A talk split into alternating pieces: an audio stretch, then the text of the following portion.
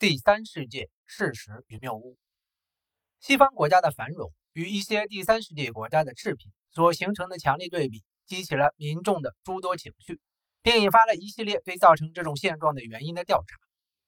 虽然这些调查揭示了很多事实，但由于没有区分因果关系和责任过失，产生了许多谬误。任何人类种族的发展历史中都存在数不清的罪责，因此，人们若想通过责任过失来解释原因，他们常常可以从人类历史中找到可以引用的劣质事件。欧洲如何使非洲不发达？这本书的书名充分体现了这种混淆。欧洲人确实在非洲犯下过许多罪行，但北非人在欧洲犯的罪行也相当多。比起被绑架到美国的非洲人，被北非巴巴里海岸的海盗奴役的欧洲人的人数则更多，而且北非的摩尔人侵占并征服了西班牙数百年。这种掠夺和暴行绝不局限于欧洲人和非洲人，在世界的不同角落，亚洲人、阿拉伯人、波利尼西亚人以及西半球的原住民都有着相似的历史。尽管他们的所作所为在具体细节上有所不同，但大体行径是差不多的。同样的，这种责任和原因之间的混淆，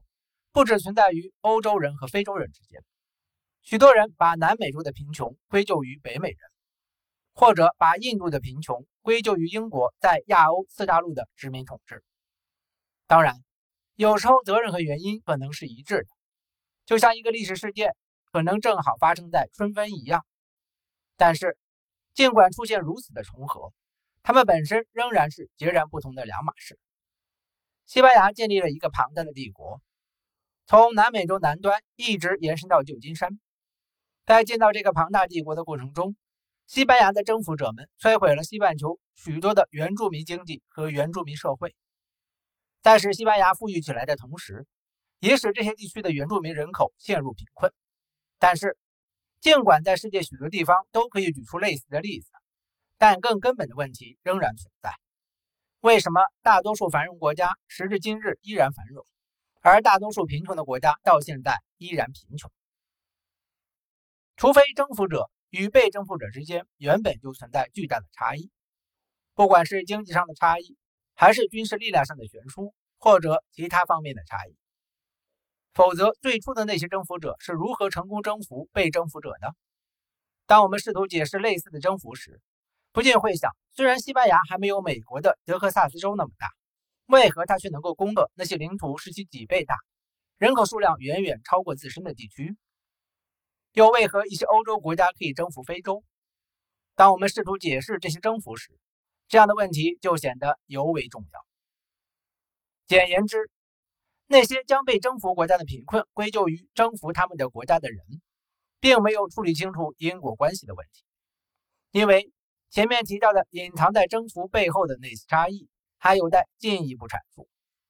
此外，还有一些兴旺富裕的国家，但他们的征服行为微不足道，或者根本没有征服过其他国家；而有些贫困的国家，也从未被某个国家征服攻陷过。如果把第三世界的贫困归咎于经济剥削，通过这样的形式将原因和责任混为一谈，那么无论如何定义，都存在。一个未解之谜：为何在第三世界中最贫困的国家，往往是那些遭受繁荣国家征服攻占程度最低的国家？比起因果关系，单纯的指摘要容易理解得多，更容易使人得到情感上的满足，而且在政治上也能得到更多便利。但它仍然是诸多谬误的来源。在假设单靠指摘就可以解释第三世界的贫困之前，我们至少应该考察因果关系的复杂性。世界不同地区之间的经济不同，经济差异背后的许多因素都起源于地理，因此，无论富人还是穷人，都不应该被责怪。地理因素的影响，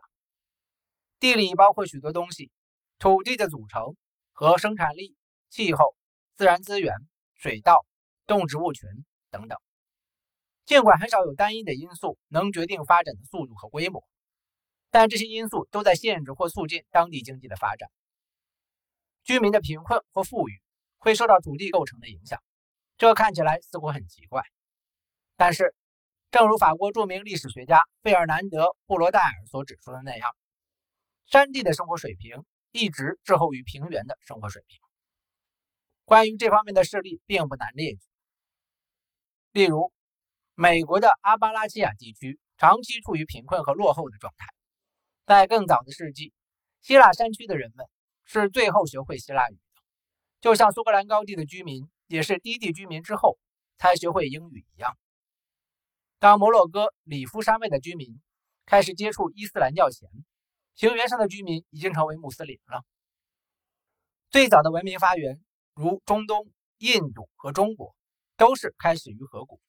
而且世界上绝大多数大城市都建在通航水域附近。这也似乎并不只是巧合。尽管我们倾向于认为地理是固定不变的，但随着知识和经验的增长以及时间的推移，人类在特定的地理环境下可以做的事情也随之变化，因此，特定环境的优势和劣势，无论是绝对的还是相对的，都会随着时间发生重大的变化。虽然特定环境中自然资源的数量可以被认为既定的，但实际上，哪些事物可以作为自然资源发挥作用，完全取决于人类是否知道如何使用它们。瀑布并不是自然资源。而且，在人们发明水磨坊和水电坝之前，瀑布是水路通行上的障碍。因此，不管有没有瀑布，不同地区在地理上的相对优势和劣势发生了变化，从而决定了这些地区的居民未来是繁荣富裕还是贫困落后。同样的，一个地区有石油、油以及其他矿藏也好，没有这些矿藏也好，只有在当地居民知道如何利用这些矿藏之后。有没有这些矿藏，才会对这些地区及居民的相关发展造成完全不同的经济效益。只有在农民发明了利用牛或马耕作的方法进行有效的耕种时，西欧南耕的土壤才算是比其他土地上的土壤更为肥沃。同时，西半球原本是没有牛和马的，因此数千年来都没有得到这样的发展。是欧洲的侵略者们入侵后才带来了牛和马。在那个时代，农业在全球大多数地区的经济发展中占主导地位，因此，当时西半球原住民的经济不太可能像大多数人生活的欧亚大陆那样发达，因为几千年来，马匹和牛占据欧亚居民交通与货物运输的中心地位，这就意味着西半球的陆路运输和农业发展是和欧亚大陆完全不同的景象。此外，由于比较经济的水上运输和承载规模取决于陆路运输在船舶抵达港口时处理货物的能力，因此，跟欧洲和亚洲相比，想要在西半球建立大型远洋船舶，既缺乏动机又没有条件。简言之，由于地理上的差异，生活在不同半球的人们的生活方式也必定是不同的。也许地理对人类最深刻的影响在于，它不仅在经济上，而且在文化上。促进或阻碍着人们的互动，因为没有人会垄断新的思想见解，所以任何特定人群在经济上或其他方面的进步，都或多或少的取决于他们能够在多大程度上接触和利用其他人的进步。地理在决定文化在特定区域的传播和抵达的范围方面，起着至关重要的作用。